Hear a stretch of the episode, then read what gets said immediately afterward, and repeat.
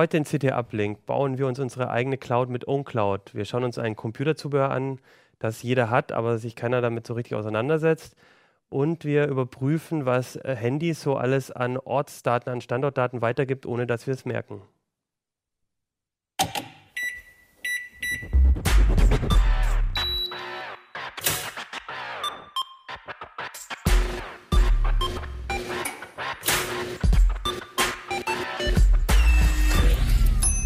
CT Uplink.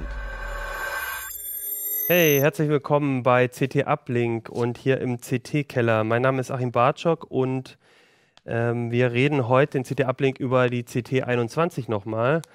Äh, mit mir zusammen hier sind heute Oliver Dietrich, Gerald Himmelein und Ronald Eichenberg. Ja, danke, dass ihr da seid. Ihr habt alle drei spannende Themen in der CT, über die wir heute reden wollen. Und das erste Thema, das ist auch hier schon ganz groß auf dem Titel zu sehen: Cloud-Komfort ohne Cloud. Ja, Oliver, warum brauche ich denn ähm, Cloud-Komfort, aber will auf die Cloud verzichten? Den Cloud-Komfort will man heutzutage einfach haben. Das denke ich, da sind wir uns alle einig. Man hat sich einfach daran gewöhnt, ich trage den Termin am PC ein und er ist danach auf dem Smartphone. Ich habe meine Adressen, meine Dateien, meine Musik, meine Fotos einfach immer auf allen Geräten überall verfügbar. Das ist, was wir mit Cloud-Komfort meinen. Im Moment geht sowas, indem man seine Adressen bei Google lagert, seine Termine bei Google lagert, ähm, seine Dateien vielleicht zu Dropbox schaufelt oder zu Microsoft oder wohin auch immer. Und viele Leute haben ein ungutes Gefühl dabei, ihre privatesten Daten einem solchen Anbieter in die Hände zu geben. Ich meine, in meinem, in meinem Adressbuch steht drin, wirklich, wer meine engsten Freunde sind. Das ist Information, die ich damit einfach irgendwo im Internet, irgendwo in der Cloud lagere. Termine sind sehr private Sachen, viele Dateien sind privat und eigentlich will man solche Daten unter eigener Kontrolle halten. Und genau das ist, was mit OwnCloud geht. Genau, also ihr habt das quasi mit OwnCloud gelöst. OwnCloud ist eine Software? ist eine Software, die man relativ einfach auf einem eigenen Server betreiben kann. Das geht sowohl auf einem einfachen Webspace, wie man ihn beim Hoster für wenige Euro im Monat kriegt, auf einem Root-Server oder eben auch auf einem eigenen Server zu Hause. Genau, ich habe hier auch mal, äh, vielleicht können wir es auch mal kurz einblenden, meine eigene OwnCloud offen. Also ich mache das tatsächlich so bei mir, dass ich äh, das auf meinem eigenen Server habe. Äh, nicht auf meinem eigenen Server habe, sondern bei einem, bei einem Hoster eben und eben hier eigentlich dann meine ganzen Daten. Oh, ich hoffe, da ist jetzt nichts Privates drauf. Also äh, auf jeden Fall. Mal den Bildern gucken. ja, da, genau, hier meine Radtour, meine letzte sind die Fotos. Genau, und jetzt habe ich die Dateien hier. Ich kann aber auch eben meinen Kalender, meine Kontakte und so drauf haben.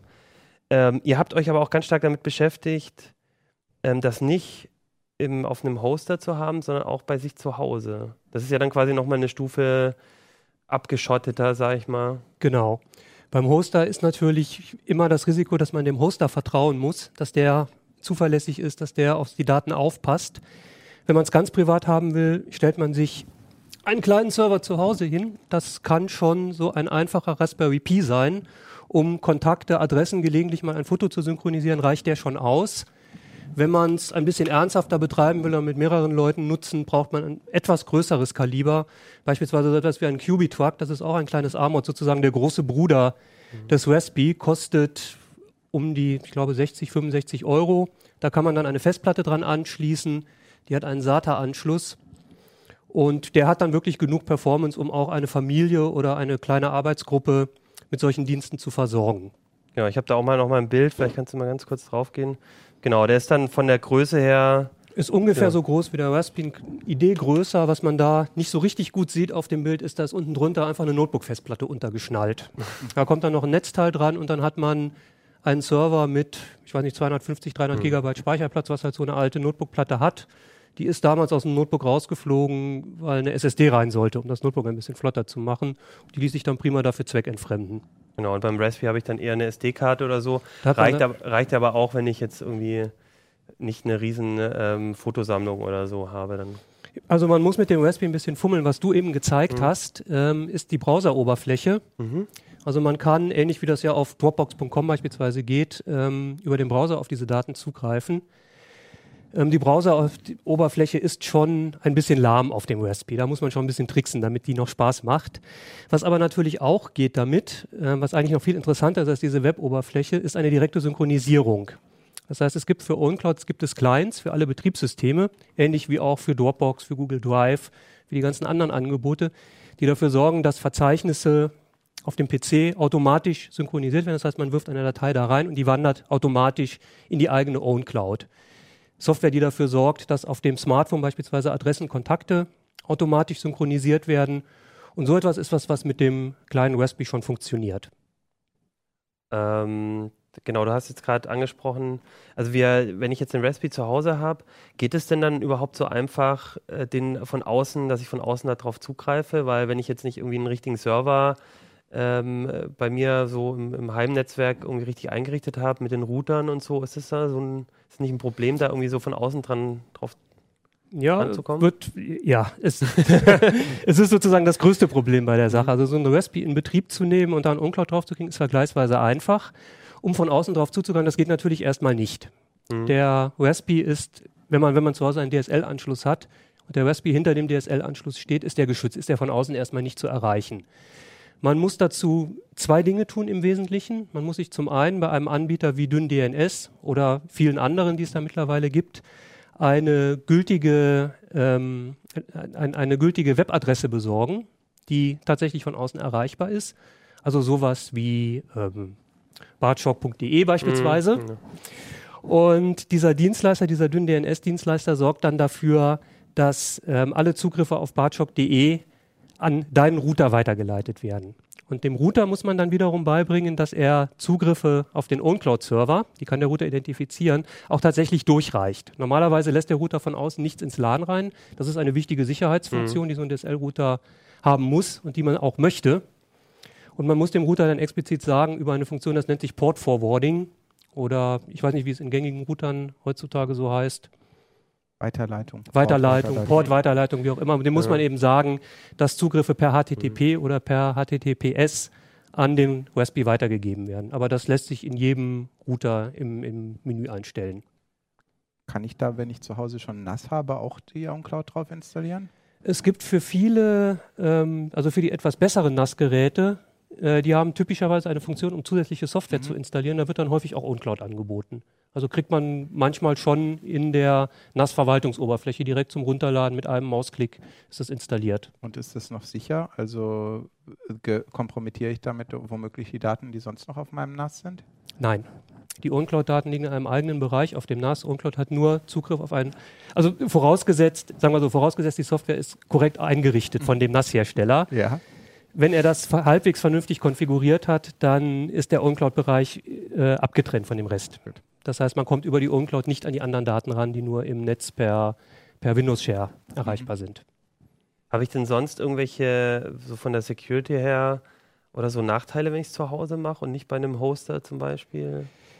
Ähm, naja, man ist zu Hause natürlich selbst für die Sicherheit des Servers verantwortlich.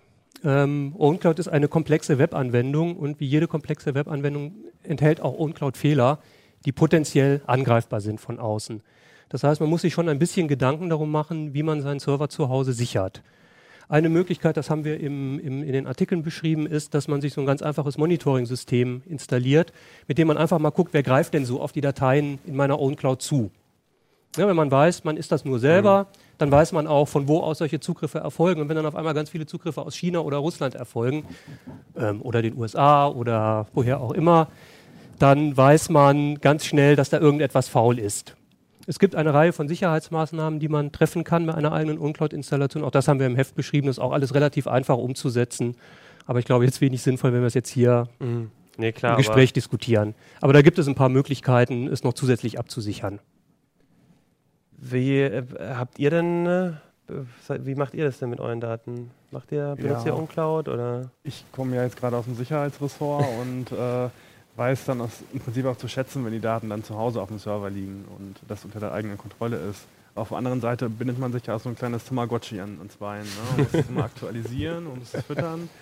Und äh, von daher nutze ich tatsächlich auch noch äh, größere Cloud-Dienstleister, wo es dann einfach kostenlos ist, immer verfügbar ist, leicht, äh, wo ich leicht darauf zugreifen kann. Und ähm, ja, mit Apps kann ich es ja dann auch noch verschlüsseln. Hm.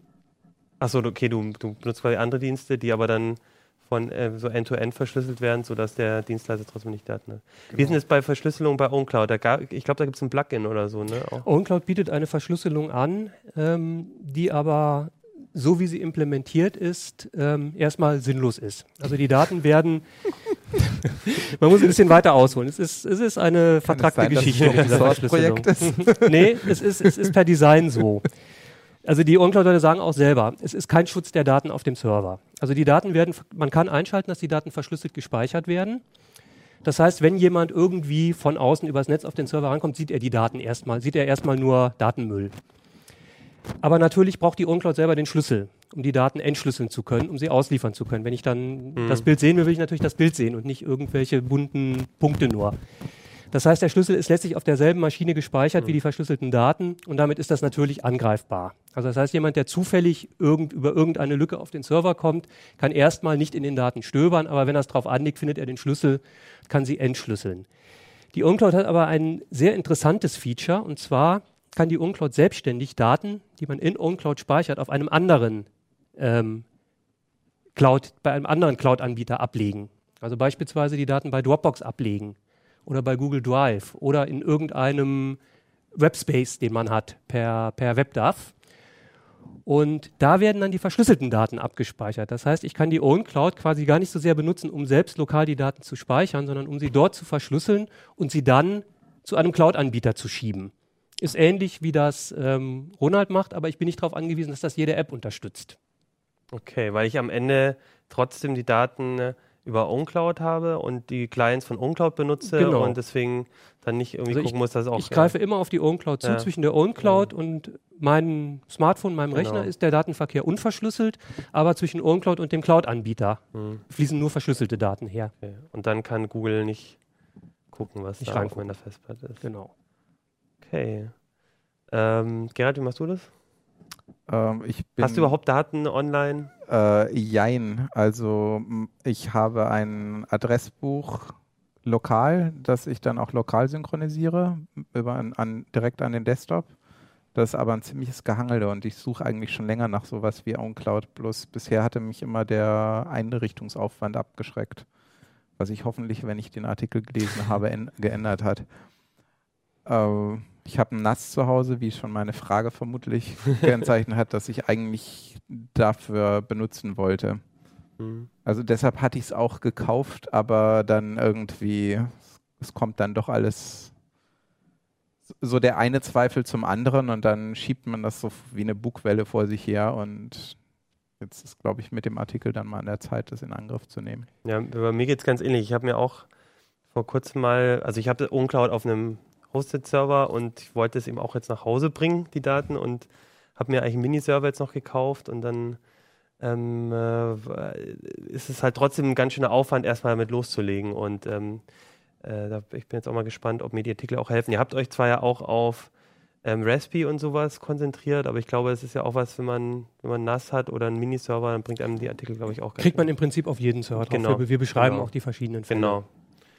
Ja gut, da bin ich, also das ist eigentlich die Lösung, die man, die man dann ja eigentlich haben will. Man hat Das ist ein schönes Projekt für die langen, dunklen Wochenenden, die jetzt in den nächsten Monaten Ja. auf uns zukommen. ja, und es bringt einem wirklich was, weil es, ich meine, das ist immer wieder ein Thema und das auch, auch bei uns ja im Podcast merken wir auch, ähm, man, man will eigentlich diesen Komfort haben, aber, aber irgendwie spürt man, dass, dass es irgendwie nicht so toll ist, seine, also ich habe zum Teil früher meine, das darf man gar nicht erzählen, aber zum Teil dann Manuskripte auch mal in der Dropbox gehabt. Und wenn man sich mal überlegt, was das heißt, dass auf irgendeinem amerikanischen Server die Artikel sind, die man anfängt zu schreiben, das geht eigentlich, geht eigentlich nicht. Aber halt aus dem Komfort, wenn man mal zu Hause was machen muss, dann mal gemacht. Aber das, das kann man, also das würde ich heute nicht mehr machen. Und da ist es gut, dass es solche Lösungen gibt.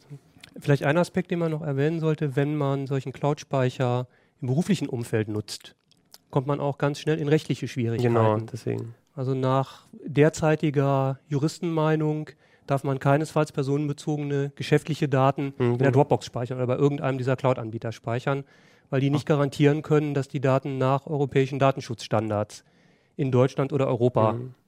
verarbeitet werden. Das garantiert kein, kein Dropbox, kein Google, kein Microsoft, tun die alle nicht. Es gibt spezielle Mhm. Angebote von spezialisierten Anbietern für Firmen, die dann aber recht teuer sind. Ja, klar. Und deswegen, also das betrifft Ja. dann eigentlich auch Ja, und Das ja, Adressbuch, wenn ein mit, Adressbuch den, mit mit den, den Geschäftspartnern Kontakten, ja. beispielsweise, das ist Ja. genau die Art von persönlichen Daten, Ja. die man keinesfalls bei Ja. Dropbox hat. Das ist ein klarer Verstoß gegen das Bundesdatenschutzgesetz, wenn man das Diesen tut. Raspberry auf Anabolika, den du da vorhin gezeigt hast, ähm, den gibt Kubi-Truck. sicherlich auch mit einem geschlossenen Gehäuse, nicht? Den QB-Truck, Ja. da gibt es auch Gehäuse für. Und der oder? wäre also für ein Kleinunternehmen schon durchaus ausreichend. Wenn da Also- nur, es kommt letztlich darauf an, wie viele Daten drüber genudelt werden. Ne? Naja, Also jetzt mal für einen, eine Firma, so, so mittelständisches, kleines Unternehmen, das 10, 15 Mitarbeiter äh, für das Adressbuch und so. Also wenn es, sagen wir, für das Adressbuch geht es auf jeden Fall, klar. Wenn es ein Videoproducer ist, der jeden Tag gigabyteweise Videos reinschaufeln möchte, da wird es dann vielleicht ein bisschen eng so einem kleinen Unternehmen. Aber für ein Adressbuch und auch für, für ein paar Dateien oder sowas geht es immer. Okay. Das ist ja auch das, was die meisten wahrscheinlich brauchen. Braucht Ja. man dafür einen LKW-Führerschein? Finde ich- Ähm, also, nein, eigentlich nicht. Also die Einrichtung von OwnCloud selbst ist sehr simpel. Also wer jemals irgendeine Webanwendung eingerichtet hat, ob das ein WordPress war, irgendein Blog, irgend so etwas, der kriegt auch so ein OwnCloud problemlos an den Start. Ich habe noch nie ein WordPress eingerichtet. Auch du schaffst das, Gerald. Okay. Gut. Wir haben ein anderes Thema, was man hier schon so ein bisschen aufgebaut sieht. Ähm, es ist eigentlich ein Zubehör, habe ich schon anfangs gesagt, wo man sich, wo jeder hat, aber irgendwie selten man sich mit auseinandersetzt. Und ich finde es eigentlich total, trotzdem total spannend, weil ich mir selber mal eine Tastatur gekauft habe und den Unterschied gemerkt habe, wenn man sich damit auseinandersetzt. Du hast quasi Tastaturen getestet, das sind jetzt aber nicht irgendwelche, sondern schon so mehr die, sag ich, Profi-Ecke oder? Jein, eigentlich haben wir versucht, alle Gruppen abzudecken. Also der Artikel ist von Florian Klahn und mir ge- geschrieben worden und wir haben einerseits mal uns angeguckt, welche verschiedenen Techniken es da für Tastaturen gibt. Also nicht jede Tastatur ist gleich, sondern die benutzen unterschiedliche mechanische äh, Aufbauten, um einen soliden Tastenanschlag zu produzieren. Und dann haben wir uns eben 15 Tastaturen angeguckt, so aus dem Preissegment zwischen 40 und 260 Euro, die, wo halt für jeden so ein bisschen was dabei sein soll. Also sowohl für Gelegenheitstipper als auch für Leute, die wirklich ständig Texte produzieren oder viel Code schreiben. Und auch für Leute, die aufgrund von viel Tippen auch Probleme mit den Handgelenken haben. Also das heißt, bei, bei, da kann mir es helfen, wenn ich eine andere Tastatur nehme. Ja, also zur Prävention und auch zur Linderung. Das ist allerdings so schon, dass der Bereich, wenn man Handgelenkschmerzen hat, dann ist es eigentlich schon fast zu spät. Also man sollte lieber vorher auf eine bessere Tastatur umsteigen, als erst, wenn die Schmerzen eingesetzt haben, sich Gedanken über eine neue Tastatur zu machen. Woran erkenne ich, woran erkenne ich denn, äh, ob eine Tastatur da besser für mich geeignet ist oder Das ist eine ganz schwierige Frage, weil ähm, jeder anders tippt. Oder nicht jeder tippt anders, aber es gibt unterschiedliche Gruppen von Tippern. Und äh, wir haben in der Redaktion ein kleines Experiment gemacht. Ich habe äh, eine Auswahl an Tastaturen von Herstellern äh, ge- zugeschickt bekommen und habe Kollegen angesprochen, ob sie die mal testen wollen. Und die meisten Kollegen haben damit reagiert, Tastaturen testen. Echt jetzt? So weit sind wir gesunken. und äh, dann einige habe ich davon überzeugt und das doch mal auszuprobieren. Und also einige Kollegen haben innerhalb von einer halben Stunde die Tastatur zurückgebracht und gesagt, damit kann man ja gar nicht tippen. Und sind dann aber auch gleich mit der zweiten Frage gekommen, äh, hast du vielleicht noch eine andere? Also es war nicht so, dass sie nicht gemerkt hätten, dass es ein Unterschied ist. Das war bloß noch nicht die zu ihnen passende. Und ein Kollege hat zum Beispiel, nachdem er jahrelang auf einer Membrantastatur rumgehackt hat, äh, gesagt, ich brauche keine bessere Tastatur. Und äh, Membrantastatur heißt, die ist einfach. das ist die einfachste Folientechnik. Also da ist eine Gummimatte mit solchen ja, Halbkugeln, auf die drückt die Taste von oben drauf und dann werden unten drei Membranen zusammengedrückt, sodass ein Kontakt sich schließt. das ist so eine übliche Billig. Das ist Tastatur, das, was bei allen mitgelieferten Tastaturen so Okay. dabei ist. Äh, und die haben halt den Nachteil, am Anfang sind sie gar nicht schlecht, aber die verschleißen recht schnell, weil diese Gummikuppeln halt das Material ermüdet und die Tasten durch so wie, wie ein Stempel do, äh, da rein müssen. Und die verkanten sich dann im Laufe der Zeit immer mehr. Und dann wird außerdem der Anschlag von den meistgenutzten Tasten leiert schneller aus als der Rest. Was bedeutet also zum Beispiel das E und so, äh, die Leertaste sind so die ersten, die aufgeben. Und dann fängt man an, stärker auf das E zu drücken, damit der Kontakt auch ausgelöst wird. Und ob kurz oder lang hackt man wie wild in die Tasten, um irgendwie einen Anschlag hinzukriegen. Und das ermüdet natürlich. Und das hat dann zur Folge, dass man eben eher Tippprobleme kriegt. Also erstens frustriert es natürlich ungemein, wenn man Mords in die Tasten hacken muss, damit man sicher sein kann, man hat auch wirklich die richtigen Buchstaben getroffen. Und zweitens ist es halt äh, körperlich ermüdend. Und ähm, das ist jetzt quasi, und hier hast du einfach Tastaturen, die, die, die mit, mit anderer Technik funktionieren Die und die dann ein bisschen teurer dadurch halt sind. Ja, also diese hier, äh, die funktioniert mit Scherentechnik. Das ist jetzt eine von Cherry. Die ist Ja. von Cherry und die ist, kostet so um die 40 Euro. Und die ist eigentlich witzigerweise von allen Tastaturen mit Scherentechnik die gewesen, die uns am besten gefallen hat, obwohl sie ein ganz massives Problem hat im Design. Ähm, Scherentechnik bedeutet, dass man statt auf einer Gummikuppel zu tippen, äh, zwei Plastikscheren unter der Tastenkuppe sind und diese sind so verflochten ineinander und wenn hier oben drück mal, äh, sei mal die Taste von oben drück drauf, dann geht die Schere hier zusammen und dann drückt die hier unten auf eine Gummikuppel und das wiederum äh, drückt wieder Membranen zusammen. Also es ist eigentlich eine erweiterte Form der Membrantastatur, aber ist deutlich solider und bietet einen besseren Anschlag. Steht es denn, wenn ich jetzt äh, eine Trau, also wenn ich jetzt irgendwo im Internet, ich kann mir jetzt gar nicht, wenn ich bei Amazon eine Tastatur kaufe, dann steht da sowas gar nicht mit dabei unter Umständen oder finde ich solche Informationen? Ähm, Oder muss ich dann wirklich in, im, im Test irgendwie erstmal gucken, was für eine Technik da überhaupt drin ist? Also Scherentechnik erkennt man recht schnell optisch. Äh, bei den meisten Tasten, äh, Tastaturen, die so normal hohe Schalter haben, ist es etwas schwierig zu erkennen, was da darunter steckt, weil eben hier ist eine völlig andere Technik als hier, als hier, als hier dabei. Und äh, die Scherentechnik, die erkennt man recht gut. Das sind diese flachen sind Tasten. flachere Tasten. Und wenn man so was, was ich auch bei einem, bei einem MacBook oder sowas. Ja, genau, so. genau, also ja, so dieses- bei MacBook dieser- und so weiter, die äh, MacBooks waren Ja. die, die eigentlich diese Scherentechnik im großen, die werden auch Chiclet-Keys Okay. genannt, äh, eingeführt haben. Und die erkennt man eigentlich recht gut dadurch, dass sie eben flachen Druck haben und dass, wenn man an der Seite so ein bisschen anhebt, dann sieht man darunter, dass da so ein Scherchen ist, so ein Okay. äh, feines Plastikscherchen. Übrigens auf keinen Fall irgendwie im Laden auf die Idee kommen, eine Tastatur mit Scherentechnik aufzumachen. Also bei anderen Tastaturen mit normaler Technik kann man einfach die Escape-Taste hochheben, abziehen und dann sieht man drunter, was für ein Schalter drunter ist. Wenn man das mit Scherentechnik ist, wie wir das für ein Foto des Artikels gemacht haben, dann hat man danach eine kaputte Taste. Und die werden wir Okay. wohl Cherry bezahlen müssen. Okay, aber das heißt, ähm, es, es klingt für mich so, als könnte man doch relativ wenig vorab ähm, rausfinden über die Tastatur. Das heißt, eigentlich muss man wirklich ausprobieren. Also in den Laden gehen und mal ein paar ausprobieren, ob die für einen passen oder. Ja, Genau. das ist auf jeden Fall der erste Schritt, den man Mhm. machen sollte. Also erstmal gucken, was gefällt einem. Dazu muss Genau. man nicht unbedingt nur in den Laden, da kann man auch bei Freunden und Bekannten mal gucken, was die für Tastaturen auf ihrem Tisch haben. Also insbesondere, wenn man so weiß, dass Freunde sich schon damit ein bisschen beschäftigt Okay. hat, dann setzt man sich mal an deren Tastatur, guckt, gefällt mir das, was gefällt mir daran, was gefällt mir daran, womöglich auch nicht. An dieser Cherry-Tastatur hatte ich vorhin angemerkt, dass es da eine wesentliche Sache gibt, die mir gar nicht gefällt. Ähm, das ist, dass sie die Positionstasten hier umsortiert haben. Das ist normalerweise ein Dreierblock wie hier. Also genau, wie man es kennt drei über den Zeilen Tasten. und hier ist es umsortiert worden. Und besonders ist mir aufgestoßen, dass die POS-1-Taste, die normalerweise hier oben ist, hier unten ist. Das heißt, wenn jemand quasi von einer anderen Tastatur kommt, muss er sich auch dann erstmal umgewöhnen.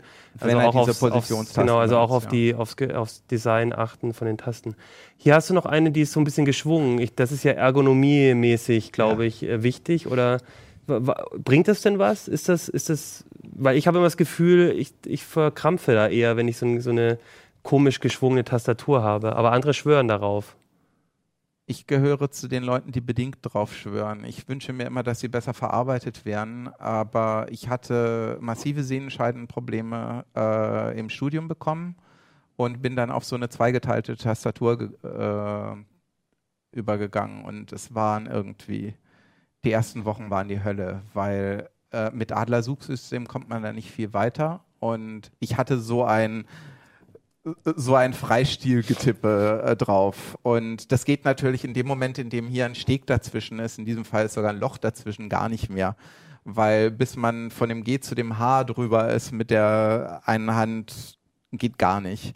Und das hat mich also völlig ausgebremst und so nach pf, sechs Wochen habe ich gemerkt, dass ich plötzlich anfange, schneller zu tippen als vorher mit einer normalen Tastatur. Und vor allem sind die Schmerzen halt zurückgegangen, äh, brutal, aber die kommen auch wieder.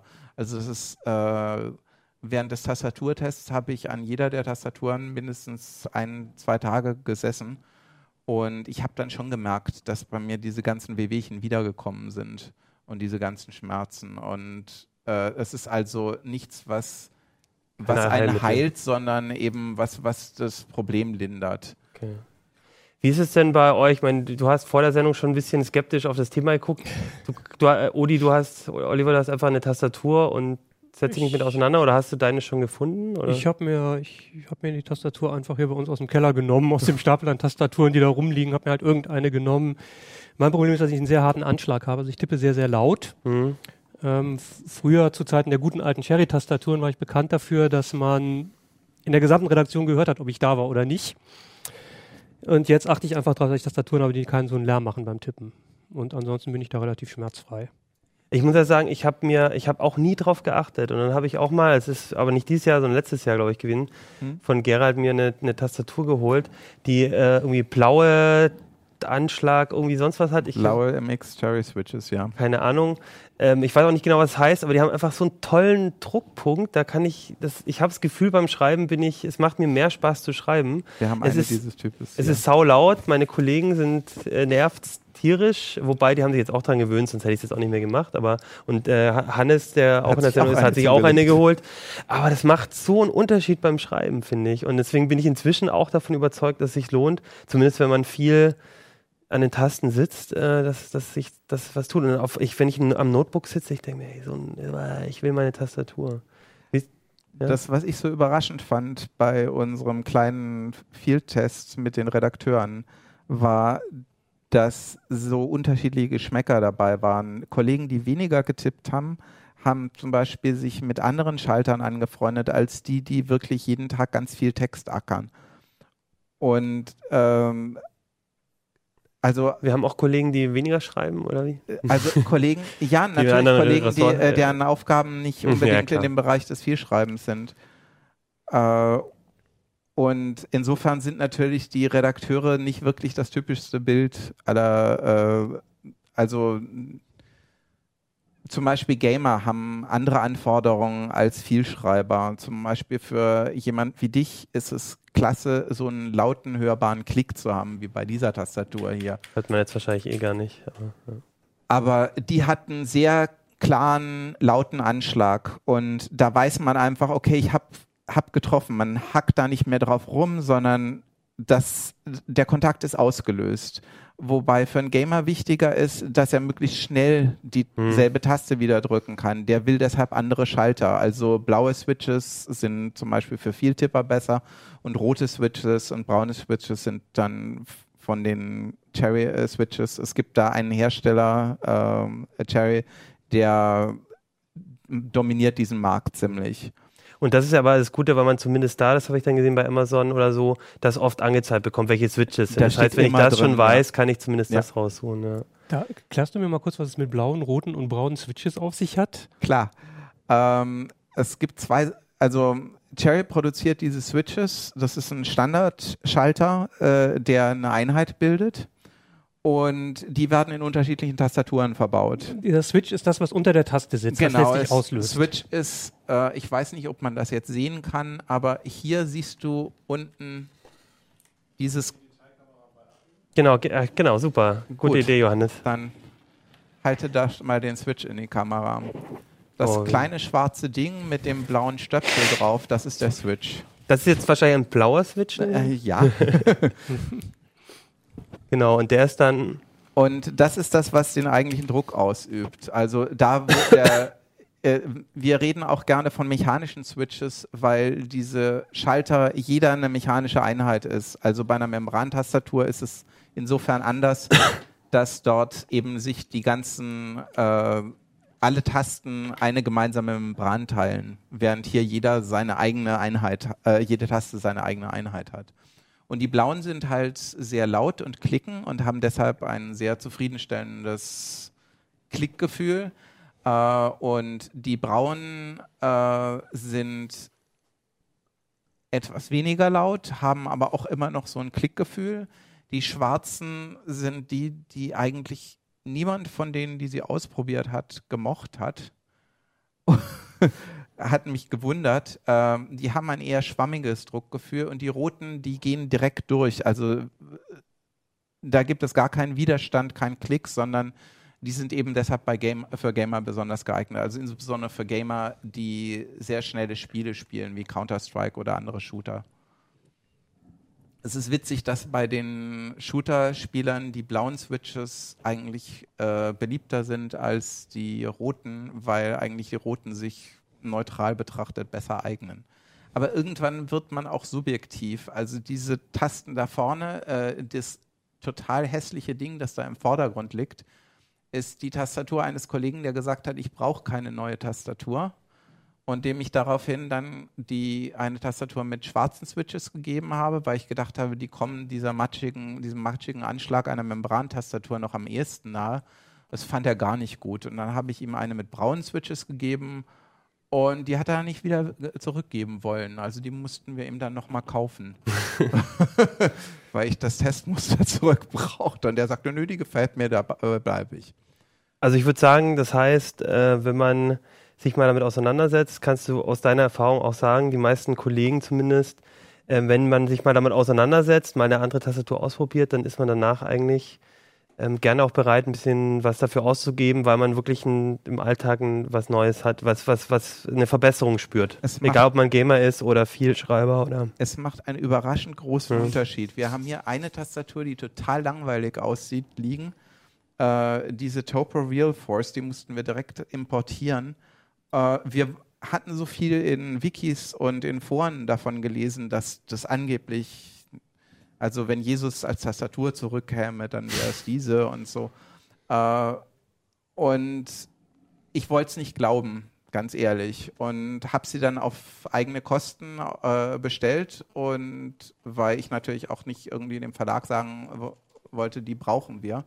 Und die erste halbe Stunde drauf getippt und sie gehasst. Und nach einer halben Stunde plötzlich hat sich irgendwie was in der Art darauf zu tippen geändert. Also die Hände haben sich an die Tasten angepasst. Und wenn ich jetzt eine nicht ergonomische Tastatur behalten würde, würde ich vermutlich die behalten. Aber äh, weil es wirklich einen absoluten Komfortunterschied gemacht hatte. Ich merkte plötzlich, die, die Finger fliegen so über die Tasten, woher ich vorher eben eher rumgehackt habe auf anderen Tasten. Wie sieht denn das aus? Kann man bei Mediamarkt oder Saturn unterschiedliche Tastaturen ausprobieren? Ja, also insbesondere wenn man sich die Gaming-Tastaturen anguckt, da äh, gibt es häufig die Tastaturen mit unterschiedlichen Switches. Die stehen dann auch darum, dass man sie tatsächlich genau. mal ausprobieren kann. Jo. Genau, ich glaube, das ist auch ein ganz guter Tipp dann für den Zuhörer, der nicht einen Kollegen hat, der irgendwie alle testen muss, so wie wir, ja. äh, oder Zuschauer, einfach mal in so einen Laden zu gehen, die alle auszuprobieren. Man ich sollte auch, wenn man im Internet bestellt oder wenn man im Laden kauft, am besten über ein Rückgaberecht sprechen, weil es kann oft sein, dass man, wenn man eine Tastatur äh, zwei Tage im Einsatz gehabt hat, man so noch in der frische Liebe-Phase ist und danach plötzlich irgendwelche Macken an der Tastatur einen immer mehr auf den Senkel gehen. Und also so nach einer Woche weiß man meistens erst mhm. richtig, ist das eine Tastatur für Dau auf Dauer oder war das jetzt bloß die erste Begeisterung für was anderes. Ja, dann würde ich sagen, spannend, eigentlich jeder sollte sich mal mit seiner Tastatur auseinandersetzen. Etwas, mit dem sich man sich auch jeder auseinandersetzen sollte, ist, was ein das eigene Smartphone eigentlich äh, so über einen verrät. Damit hast du dich Ronald auseinandergesetzt. Bist ja bei uns im Security-Ressort, beim Fabi auch äh, mit, der ja öfters in der Sendung ist. Und du machst aber auch viel mit den, mit den Smartphones. Und den Artikel habe ich gelesen und dachte, oh, das ist schon ganz schön happig. Kannst du mal erzählen, was, was, was so ein Smartphone über mich eigentlich so verrät? Ja, es sind natürlich erstmal die ganz allgemeinen Sachen, also die an Google, an Apple geschickt werden. Darüber hatten wir ja auch schon ein paar Artikel. Aber darüber hinaus gibt es äh, weitere Informationslecks, also zum Beispiel WLAN.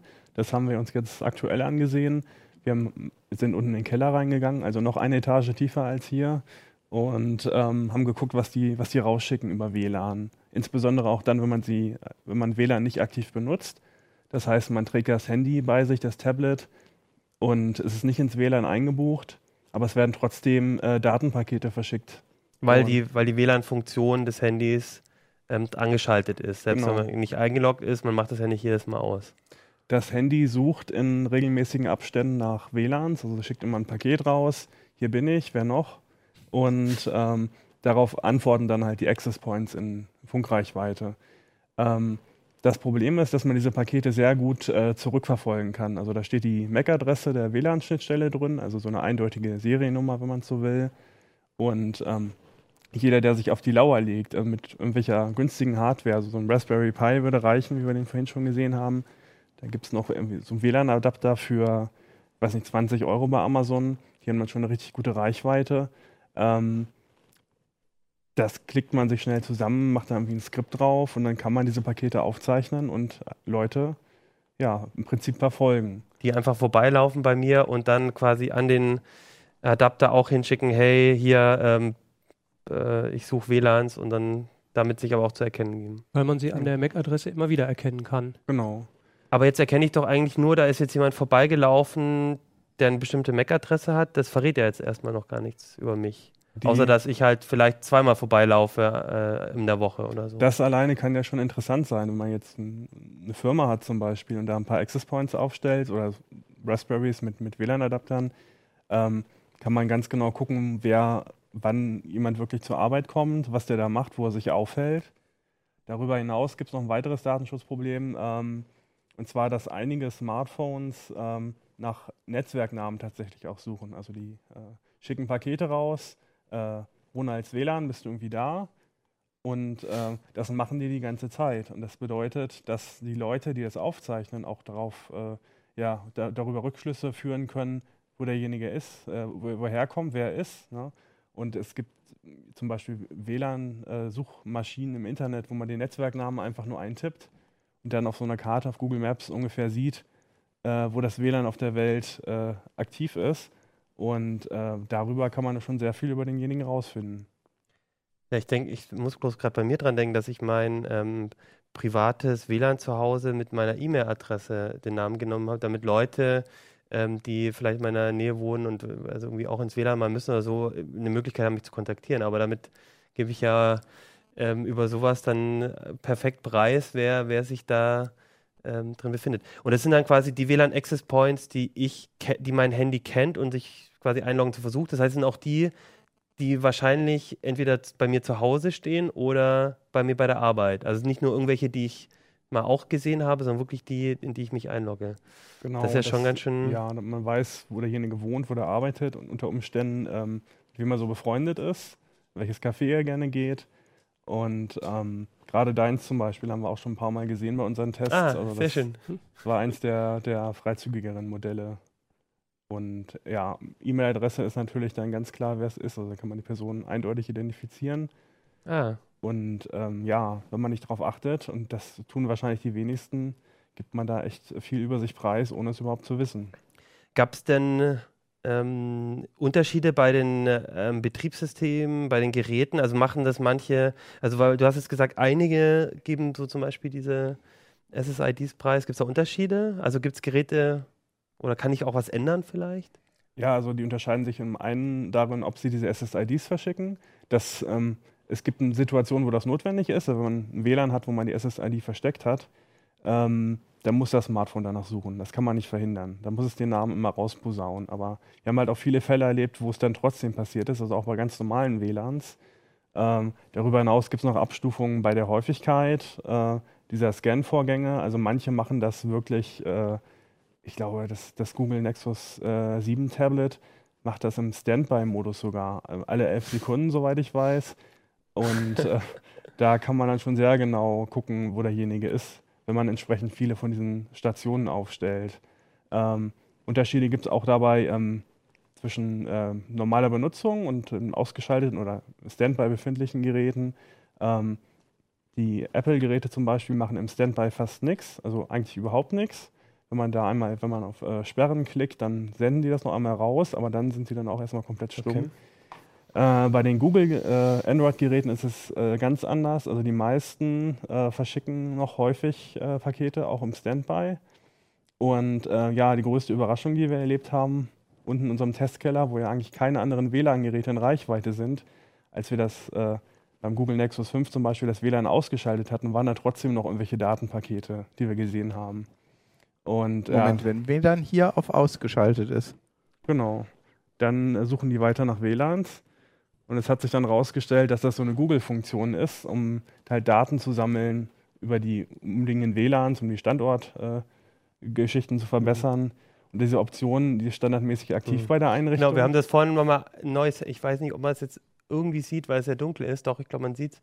Und wir hatten bei der Einrichtung des Geräts, ne, ist dieses Häkchen gesetzt, das zweite hier, und da steht ganz klar, zur Verbesserung der Genauigkeit und für andere Zwecke lassen Sie zu, dass auch bei deaktiviertem WLAN nach Netzwerken gesucht wird. Das ist ja auch als ist ja auch ein Stromfresser. Ich meine jetzt wahrscheinlich kein großer, aber das heißt, ich, ich, man überliest das und dann hat, hat, ist das WLAN auch an und sucht nach um die Gen- Genauigkeit des Standorts, weil mit WLANs ja auch die, die Hotspots ähm, abge also w- über, Hot, äh, über die WLAN-Standpunkte auch die, die Ortsgenauigkeit ähm, gemacht werden kann. Aber es ist, also das war mir, ich meine, ich teste die Dinge schon, dass, dass diese, dass das dann eben auch wirklich im ausgeschalteten Modus an ist, war mir auch nicht klar. Aber wenn ich hier den Flugzeugmodus aktiviere, ist doch hoffentlich Schicht im Schacht, oder? dann sollte es aus sein, Ja. tatsächlich. Sollte es. Müsste man nochmal überprüfen. Also wundern würde es mich nicht. äh, das hat Hm. mich auch schon sehr überrascht. Ähm, zumal wir dann auch echt suchen mussten nach diesem, nach diesem Phänomen. Genau, und ja. das ist in, den WLAN-Einstellungen in irgendeinem Untermenü versteckt. Und äh, also wenn man das beim ersten Mal einrichten übersieht, das ist mir bisher immer so gegangen, hat man auch wenig Chancen, da Mhm. äh, später nochmal drauf zu stoßen. Genau, und wichtig ist dann, wenn man ein Android-Handy hat, jetzt ähm, am besten das ausstellen. Unter den Einstellungen in den, in den WLAN-Optionen findet man es auch. Kann man nachträglich noch ins de äh, deaktivieren, aber es ist bei allen aktuellen Geräten, nehme ich mal an, äh, voraktiviert. Ja, ziemlicher, also ziemliche Überraschung für mich auch. Klasse. Ich hatte hier noch ähm, etwas, weil du mich auch darauf angesprochen hast. Ähm, wir waren, ich war auch letztes Jahr auf der Republika und erinnere mich, dass da dieses coole, äh, eigentlich ein ganz cooles äh, Map da war von, von Open Data City auch, die so ein bisschen zeigt, was man alles eigentlich auch sieht. Vielleicht können wir das auch nochmal einblenden. Ah ja, machen wir schon. Na, da da geht es darum, dass man allein, allein dieser, durch diese WLAN ähm, ein, äh, Abprüfung, WLAN, äh, Geräte, die sich irgendwo mit dem WLAN verbinden, dass man eigentlich von, von ganzen Gruppen diese, diese, ähm, die ihre Bewegungen sehen kann. Das ist natürlich jetzt anonymisiert, da ist jeder nur so ein Punkt. Aber dadurch, dass ich die MAC-Adressen haben, könnte ich jetzt auch eigentlich, einer von den Punkten bin ich damals gewesen. Und das ist, glaube ich, nicht sehr schwer für die rauszufinden, welcher von denen ich war. Genau, man kann das auch ganz schön immer mark markieren, wenn du da einfach mal ein paar Punkte äh, mit der Maus drüber ziehst, dann Kriege ich jetzt gerade irgendwie nicht. unter hin. Windows funktioniert das zumindest. Aber dann sieht man auch die MAC-Adressen. Äh, nee, dann werden die rot und dann kann man ganz genau verfolgen, wie die sich bewegen. Ah, also dann okay. kannst du hier zum Beispiel im VIP-Room da hinten mal ein paar markieren und dann gucken, wie die sich unter die Leute mischen Hm. und so. Das ist äh, erstaunlich, aber auch ein bisschen erschreckend. Ja, Die also, Technik dahinter ist ein bisschen anders. Also die haben nur die WLAN-Nutzung tatsächlich Mhm. äh, aufgezeichnet. Aber ähm, von den technischen Möglichkeiten her ist es eigentlich identisch. Also Du könnt- genau, du könntest die Map im Prinzip auch machen, ohne dass die Leute in dem WLAN wirklich verbunden waren. genau. Weil die, zumindest bei den Geräten, die so regelmäßig äh, aufs, äh, nach WLAN suchen.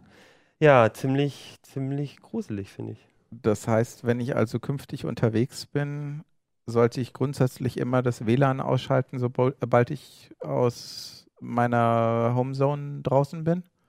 Wenn man es nicht benutzt, sollte man das tun. Es gibt für Android ein paar Tools, die das auch machen. Ne? Tasker zum Beispiel. Mhm.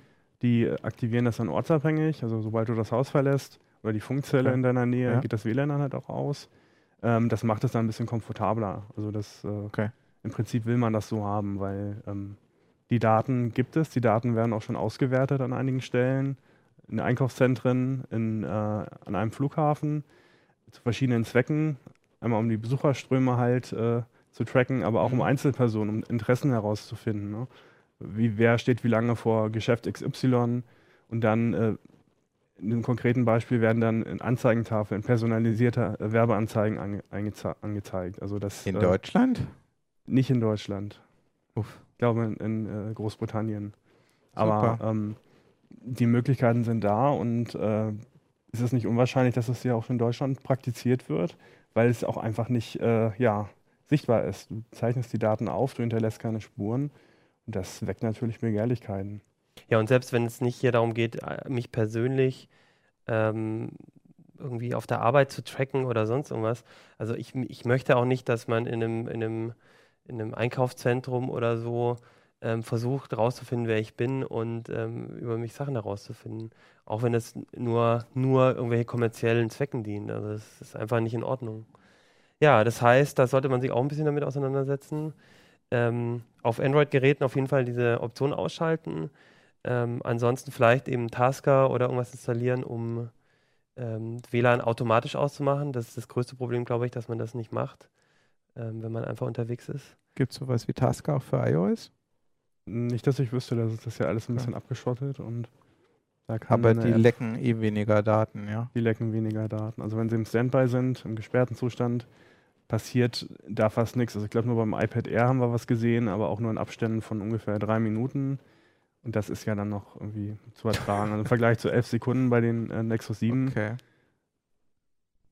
Das ist ja im Prinzip wie so eine Art Peilsender, den man ja, mal dabei hat. Klar, ja das ist ja sicherlich auch für, wenn man, wenn man das ein bisschen weiterspinnt, für Privatdetektive vielleicht interessant oder so. Also das ist äh, eigentlich super heikel und von daher sollte man sich da wirklich schützen. Ja, dann würde ich sagen, äh, das leider ein bisschen ein gruseliges Thema zum Schluss, aber ähm, ich glaube, eins, was wichtig ist, womit man sich auseinandersetzen muss. Ich würde sagen, dann machen wir Schluss für heute. Wir haben, glaube ich, viel, viel besprochen. Wir kaufen uns jetzt neue Tastaturen, machen unseren OwnCloud-Server und schalten unser WLAN ab auf dem Handy. Ja, dann würde ich sagen, sehen wir uns nächste Woche. Nächste Woche gibt es dann auch schon ein neues Heft, dann gibt es die 22, da gibt es auch wieder spannende Themen, über die wir dann reden. Und dann sage ich mal Tschüss.